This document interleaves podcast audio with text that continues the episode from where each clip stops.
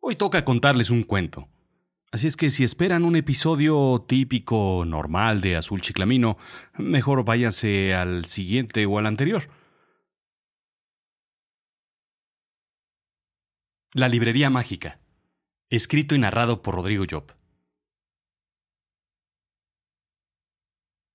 Me levanté temprano y encendí la cafetera. Tal vez era demasiado temprano. Y no lo digo por la hora. Lo digo porque dormí muy poco. Ayer fue una de esas extrañas noches de juerga en la que no bebes de más, no comes cochinadas.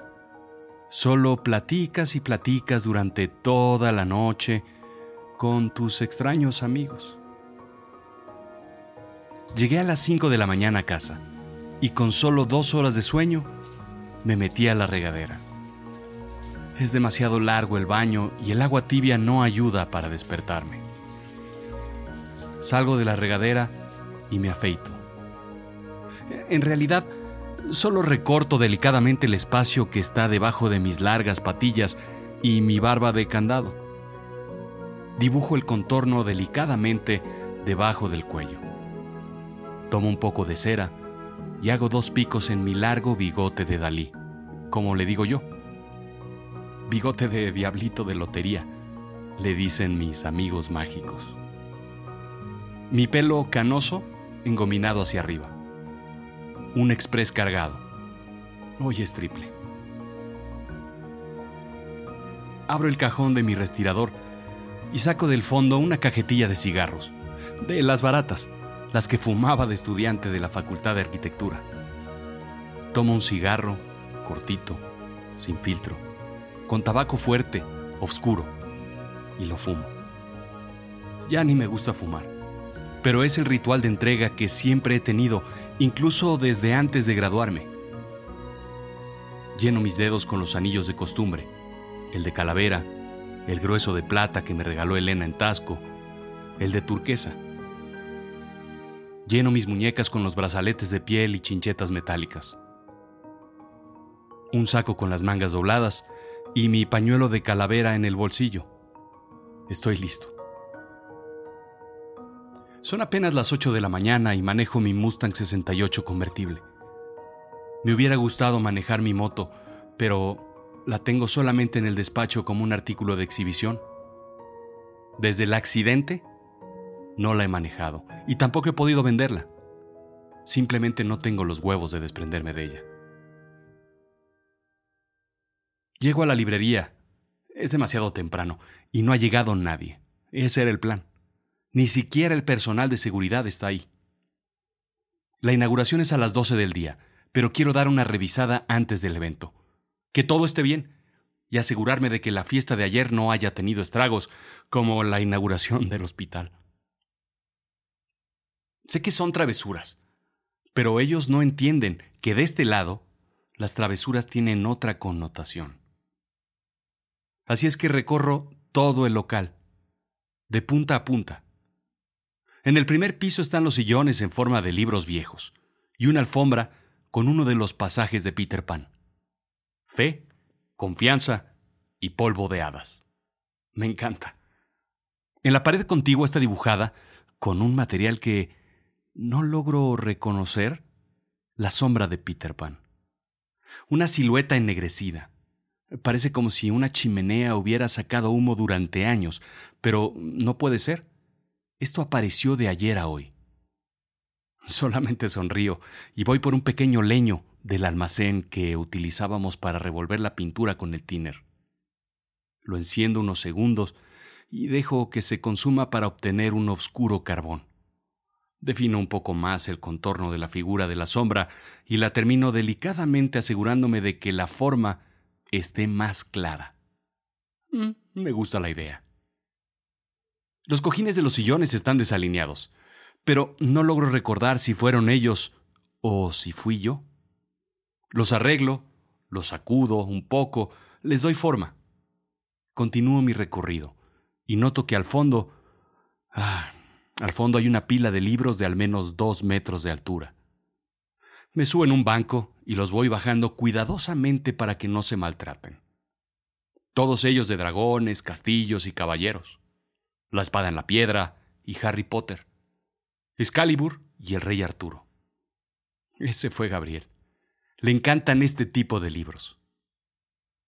Sigo mi recorrido y cruzo por el pequeño mini auditorio que diseñé con foam, hula espuma de colores y cojines divertidos.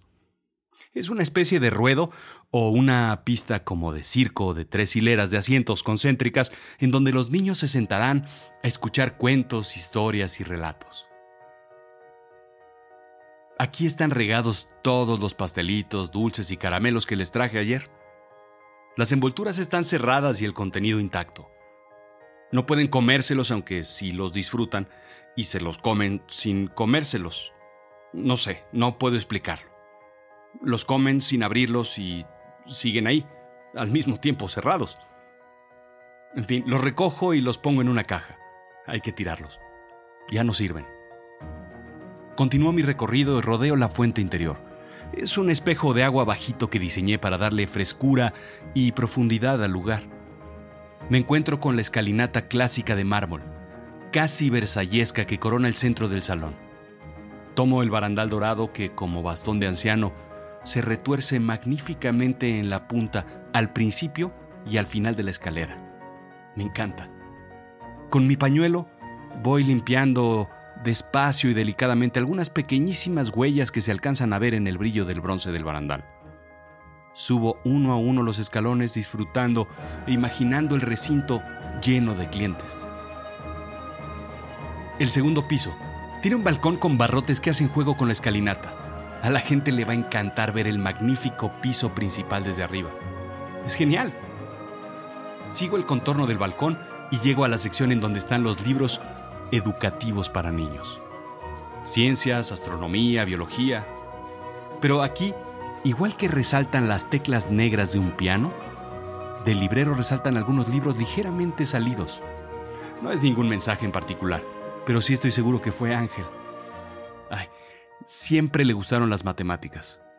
Con él platico de números, de ecuaciones, de operaciones y coincidencias matemáticas. Lo vuelven loco. Los libros salidos tienen un extraño patrón que logro descifrar. Saca el primero y deja dos libros dentro. Saca el tercero y deja cuatro libros dentro. Saca el quinto y deja seis libros dentro. Es un fastidio encontrar sus mensajes, pero es una extraña forma de desearme suerte. En este piso es donde se encuentra la cafetería. Los estantes y los refrigeradores ya se encuentran llenos de galletas y pasteles para los invitados al evento.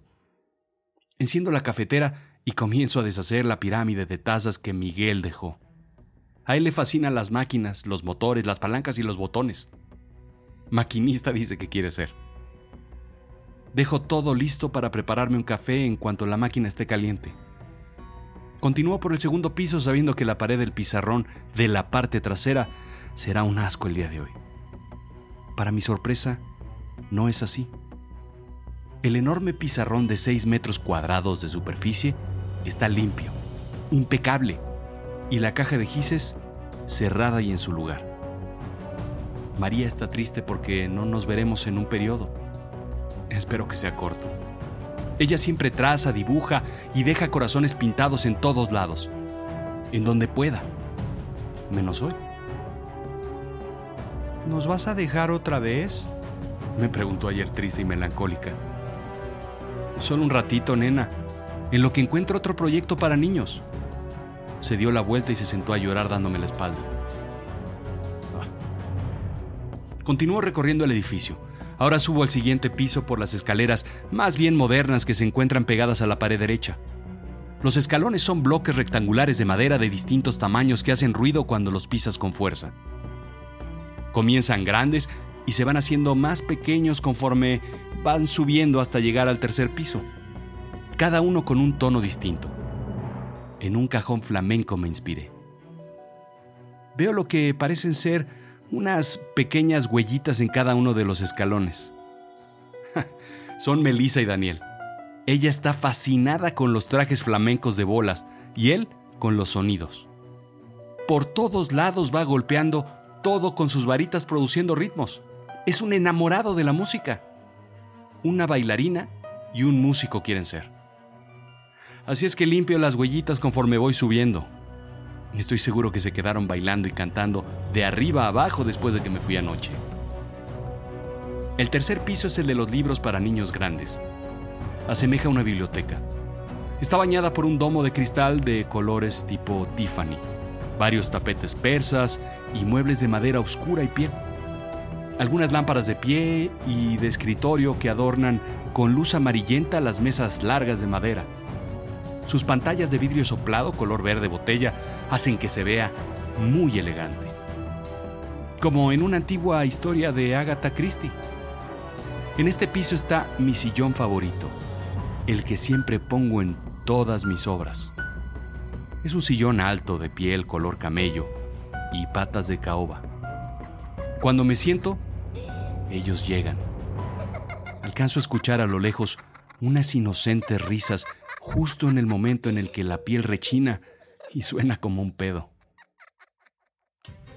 Un mes estuve en el hospital, después del accidente de moto. No iba rápido, no fue mi culpa. El aparato patinó en un charco de aceite y Elena y yo salimos proyectados. Ella contra un poste, yo contra el pavimento. Ambos estuvimos en terapia intensiva. Ella dos días, yo dos semanas. Cuando salí de terapia intensiva me dieron la noticia fatal.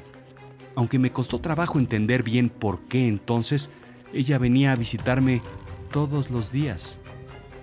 Entraba a las dos o tres de la madrugada de la mano de un niño, luego con dos. Los últimos días mi cuarto estaba lleno de niños y platicábamos hasta las seis de la mañana cuando llegaba la primera enfermera en turno. Dejé de verla el día que salí del hospital. Incluso regresé a buscarla a todas horas, por todo el hospital. Un mes después, dos meses después, luego tres meses después, luego seis. Nunca la volví a ver. Durante su espectral estancia en el hospital, comenzó a cruzar niños que estaban atorados en este plano, que no habían sabido cómo subir al cielo. Desató muchas, muchísimas almas que rondaban el hospital hasta dejarlo limpio. Varios meses después, conseguí un proyecto magnífico, el diseño de un hospital nacional infantil. Un proyecto con gran presupuesto y con total libertad creativa, pero no sabía cómo hacerlo. Literalmente tocaron a mi puerta y me dijeron que tenían referencias impresionantes y que solo lo harían si yo estaba con ellos. Así es que tomé un cuadernillo, mi portaminas y me senté una noche en mi casa en el sillón de piel color camello y caoba a las 3.33 de la mañana. Escuché risas justo en el momento en el que rechinó el sillón y alcancé a oír. Antonio se echó un pedo. Al menos 20 niños aparecieron. De todas las puertas salieron, por todos lados llegaron y se posaron a mi lado. ¿Qué dibujas? me preguntó uno. Un hospital, pero no sé cómo, les contesté. ¿No sabes? ¿Pero eres grande? ¿Cómo no sabes? Me preguntó otra. No lo sé todo. ¿Cómo crees que deba hacerlo? le pregunté.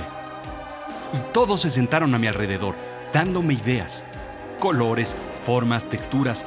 Diseñé un hospital para niños, diseñado por niños que estuvieron en un hospital y que lo pasaron mal. ¿Cómo harías un sitio mágico para niños en donde la depresión lo invade y contamina todo? Un sitio mágico para que los niños se curen más rápido y mejor. Ese proyecto ganó un premio internacional, igual que la escuela que diseñé después y el Parque de los Niños. Me volví el arquitecto de los niños. Aparecí en todas las revistas, periódicos, entrevistas en la tele. Mi despacho era pequeño, pero comencé a recibir aplicaciones por cientos. Acepto arquitectos jóvenes porque son los que más energía y entusiasmo tienen, pero no para mi área creativa, porque mi equipo creativo está completo. No lo cambio por nada. Por la mañana, llego a mi despacho con mis notas, dibujos, sketches, bosquejos y se los doy a los jóvenes arquitectos para que los pasen a la computadora y hagan las respectivas maquetas. Todos me cuestionan cuál es mi proceso creativo y me piden que los invite a trabajar. No puedo revelar mi secreto. Digo siempre con voz misteriosa. Te espantarían los fantasmas que me ayudan con las ideas. y río. Algunas lámparas del tercer piso no funcionan. Los focos están flojos. Ese es Héctor, el más grande. A él le gustan los cuentos de misterio y a veces le gusta poner un ambiente más lúgubre y oscuro, para espantar. Dejo todo en orden, reluciente, perfecto. Bajo el segundo piso intentando hacer una melodía conforme voy pisando fuerte los escalones de madera. Vaya, definitivamente soy arquitecto y no músico. Me preparo un café y me siento a la mitad de la escalinata de mármol. Los niños vivos van a disfrutar mucho este lugar. Gracias, Elena.